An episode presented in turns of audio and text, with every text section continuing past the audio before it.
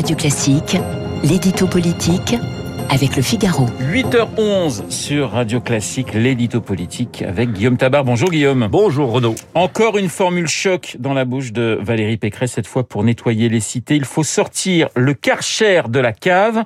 Quel est l'objectif recherché par la candidate LR Le Karcher, hein, chacun a bien sûr reconnu la formule utilisée par Nicolas Sarkozy à la Courneuve en 2005. La formule avait alors choqué, elle frappe à nouveau aujourd'hui et c'est exprès. Euh, Valérie Pécresse veut amener le débat sur le terrain de la sécurité. C'est un des axes forts de sa campagne et c'est l'ADN de la droite, d'où bien sûr cette référence à Sarkozy. Mais la candidate LR avait aussi besoin de tourner rapidement une page, euh, celle du pass vaccinal. Car dans cette semaine folle à l'Assemblée, le groupe LR s'est divisé, hein, un tiers pour, un tiers contre, un tiers d'abstention, ce qui a permis aux macronistes de dire, voyez, non seulement la droite est divisée, mais Pécresse qui est pour le pass vaccinal, n'a pas réussi à imposer son point de vue à toutes ses troupes.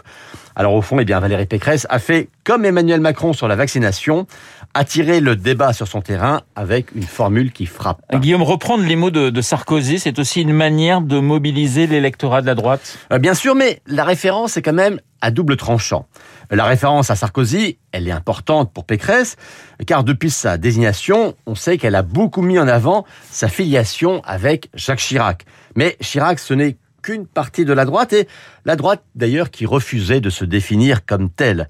Sarkozy, c'est à l'inverse, la droite, la droite fière, c'est elle qu'il faut aujourd'hui mobiliser.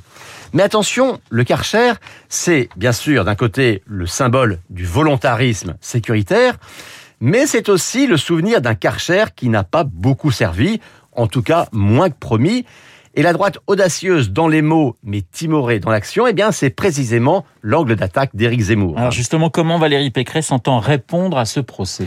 Bien, pour saisir sa démarche, il faut comprendre qu'elle s'adresse aux deux flancs opposés de l'électorat de droite.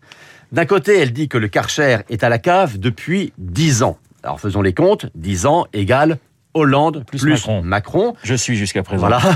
Pécresse s'adresse donc à la droite macronisée en lui disant ne vous faites pas avoir en matière de sécurité. Non, Macron n'est pas de droite, il est dans la lignée de son prédécesseur socialiste.